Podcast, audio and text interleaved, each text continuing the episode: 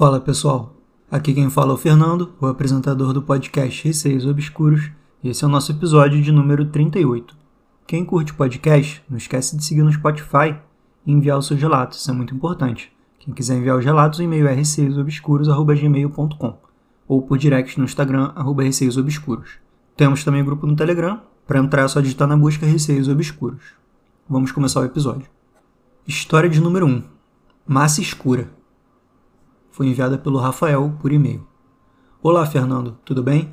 Vim compartilhar aqui um relato com você.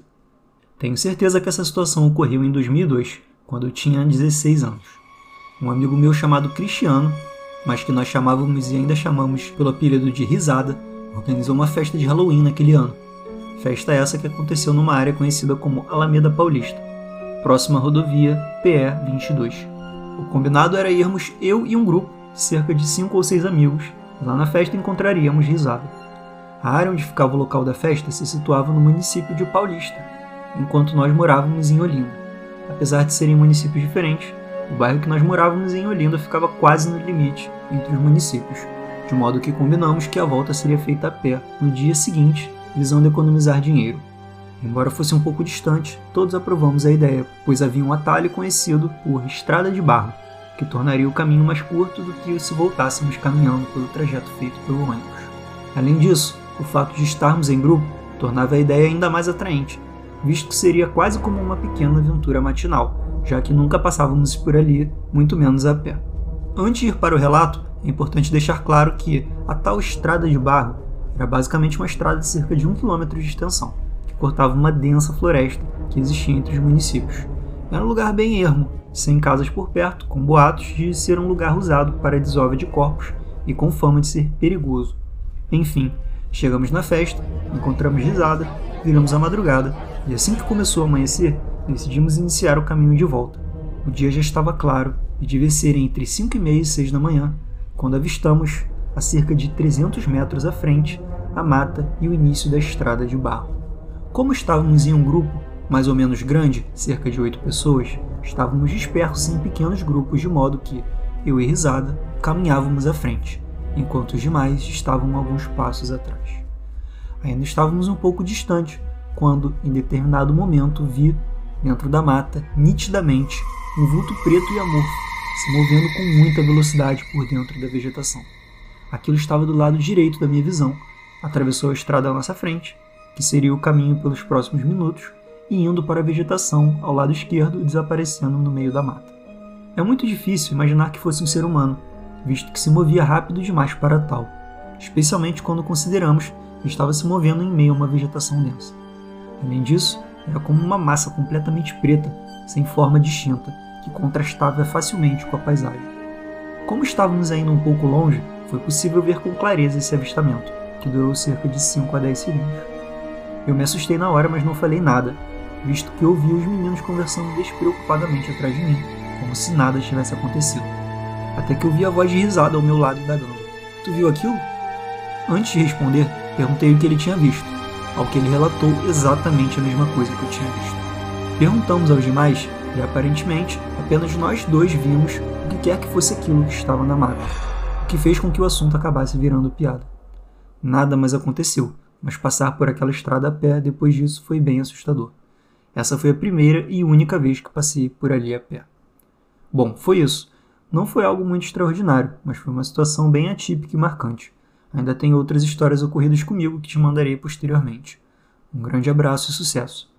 Muito obrigado, Rafael. Gente, o Rafael está sempre enviando relato aqui para o podcast, já enviou vários. E analisando aí a sua situação, eu concordo que tenha sido algo que tenha mexido com você, por estar numa mata densa, por ser algo muito maior que um ser humano, por ser um vulto totalmente negro, né, uma massa. Se você viu tão nitidamente assim, pode ser que tenha sido alguma coisa. Mas eu sempre penso que vultos escuros podem ser impressão nossa, sabe? Às vezes foi sombra de alguma coisa. Eu não sei se seria uma sombra ali que você viu em 3D ou se seria só um vulto, não sei exatamente o que você viu. Por ter sido também uma experiência compartilhada com risada, porque ele viu exatamente a mesma coisa que você, de qualquer forma, é sempre uma situação que mexe com a gente, né? Esse tipo de visão. A história de número 2 são dois relatos. Oi, Fernando. Digamos que meu nome seja Aurélia e eu tenho 28 anos. Não tenho muitas experiências sobrenaturais ao longo da minha vida. mas houve alguns poucos episódios que me marcaram bastante. Vou contar dois deles, um curto e outro longo. Fica a seu critério ler em episódios separados ou não. Vou ler os dois agora. Relato 1. Ao seu lado. Quando eu tinha 25 anos, consegui um excelente emprego no exterior e por isso deixei o Brasil e me mudei para outro país, indo morar sozinha pela primeira vez na vida. Lá morei um ano, em um apartamento provisório, e só no meu segundo ano consegui encontrar um apartamento que fosse minha cara. Era pequeno, mas mobiliado, muito bem decorado e numa excelente localização. Tudo parecia perfeito, mas na primeira noite nele, algo estranho aconteceu. Após acomodar minhas coisas e me preparar para dormir, deitei bem no centro da cama, queen size, daquele que viria a ser o meu quarto pelos próximos anos, e fechei os olhos. Veja bem, não tenho medo do escuro, nem de estar sozinho, afinal, já fazia um ano que eu morava sozinho num país estranho, então já estava bem acostumado. Só que no momento em que fechei os olhos, senti o quarto esfriar. Achei estranho, mas pensei: estamos em pleno inverno e este é o último andar do prédio. Tenho que me acostumar. O frio aqui deve ser normal. Porém, ainda de olhos fechados, senti ao meu lado direito a cama afundar bem próximo a mim.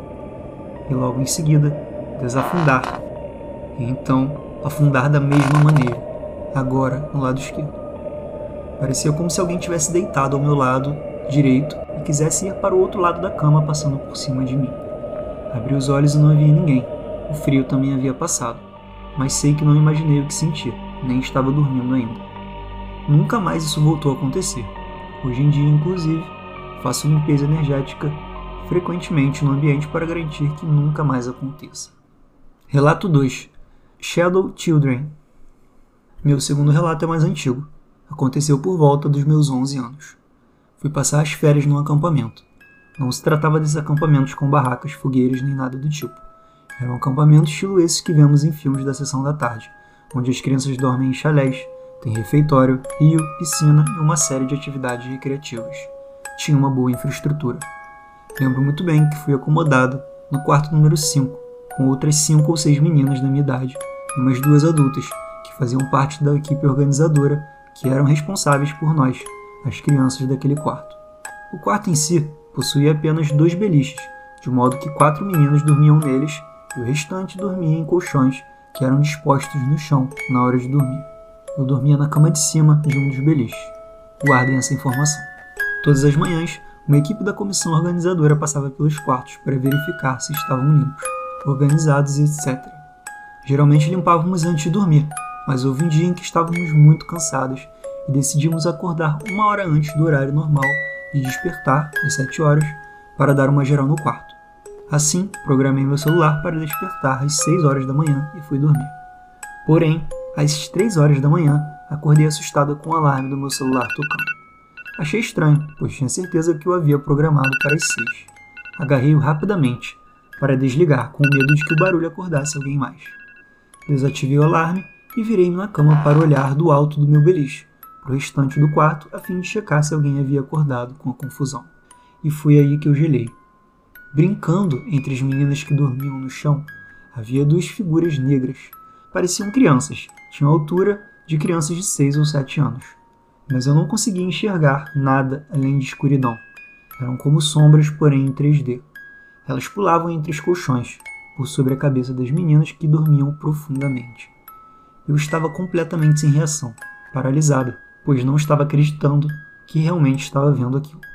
Não sei quanto tempo passou, mas em algum momento as crianças sombra pareceram notar que eu as fitava e se assustaram.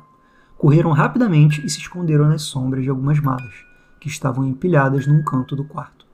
Ainda assustado e tremendo, virei-me para o outro lado da cama, fechei os olhos com força, orei e tentei me convencer de que estava sonhando. Pela manhã, o despertador do meu celular não tocou às seis da manhã como eu havia programado fui acordada por outra colega de quarto. Minha primeira reação ao despertar foi imediatamente olhar para a pilha de malas no canto, onde os estranhos serzinhos haviam se escondido. Mas é óbvio que com a luz do dia não havia nada ali. Fiquei muito incomodado com o ocorrido por muito tempo e, em algum momento da minha vida, me convenci que provavelmente havia sido apenas um sonho. Isso até cerca de três anos atrás, quando ouvi um podcast sobre casos insólitos e sobrenaturais, cujo tema era Shadow People. Os chamados Shadow People são seres completamente negros como sombras, porém como se eles tivessem volume, isto é, como se fossem criaturas em 3D, mas completamente escuras. Não se vê feição nem nada, apenas escuridão. E detalhe, há relatos no mundo todo de pessoas que afirmam ter visto seres como esses, sendo o Homem do Chapéu o mais comumente relatado. Descobrir o Shadow People me trouxe o medo que senti naquela fatídica noite no acampamento. Todo o meu esforço de me convencer de que havia sido imaginação ou sonho foi por água abaixo. Hoje estou cada vez mais convencida que sou mais uma que viu Shadow People, ou neste caso, Shadow Children. Bom, esses são os meus relatos. Espero que tenham gostado. Um grande abraço e meus desejos de cada vez mais sucesso para o podcast. Aurélia, um grande abraço para você também. Muito obrigado por enviar os seus relatos e por desejar o sucesso aqui do podcast. Tenho certeza que essa sensação que você sentiu no relato 1 foi muito estranha. Parecia que alguém estava indo de um lado da cama para o outro, que você disse, né? Como se você sentisse o peso da cama assim, né? de um lado e depois do outro. Para mim, me deu a impressão de que tinha algo na cama quando você chegou, porque foi a primeira noite. Quando você deitou, aquela coisa se incomodou, passou por cima de você e foi embora. Porque ela nunca mais voltou. Assim, eu tô chutando, né? Eu tô falando uma coisa assim que eu acho. Mas me parecia muito isso, como se alguém tivesse ali, alguma entidade tivesse ali naquela cama, deitado ali um tempo, viu que você chegou, passou por cima de você ali, não sei porque ela não saiu do lado dela, mas foi embora, porque nunca mais voltou, né? Ou então foi essa sua limpeza energética que você faz quando entra no ambiente, e aí deu uma afastada ali, seja lá no que for. O relato 2 eu achei muito estranho, muito sinistro. Você falou aí de Shadow Children. Claro que esse assunto é até meio batido, né, de Shadow People. A gente já ouviu muitos relatos sobre, Todo podcast terror tem vários relatos sobre Shadow People, inclusive no mundo, né, como você disse. Então, assim, é aquele assunto que, por terem muitas experiências envolvendo, eu acredito que isso realmente aconteça, que exista. E naquele momento ali que o teu celular tocou às três da manhã, eu não tenho exatamente certeza se foi as crianças que alteraram o horário. Eu acho difícil que alguma entidade consiga de fato alterar alguma coisa tão específica no aparelho. Eu já ouvi falar de acender luz, de, de ligar a TV, coisas do tipo assim, mas trocar o horário do despertador, não sei.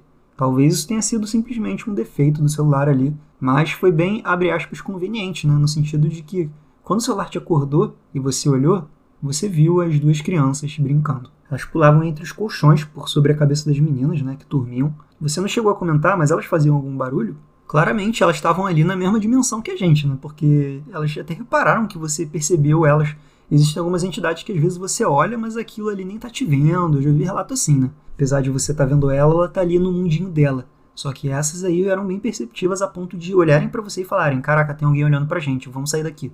Apesar de serem criança, deve ter assustado muito. Tanto que você ali tinha né, seus 11 anos e até a gente adulto ficaria assustado com isso. Bom, galera, esse foi o episódio de hoje. Espero que vocês tenham curtido. Quem curtir mesmo podcast, não esquece de seguir no Spotify e enviar o seu relato por e-mail receiosobscuros.gmail.com ou por direct no Instagram, arroba receiosobscuros. Temos agora também um grupo no Telegram. Para entrar é só digitar Receios Obscuros na busca. Um beijo a todos e até o próximo episódio.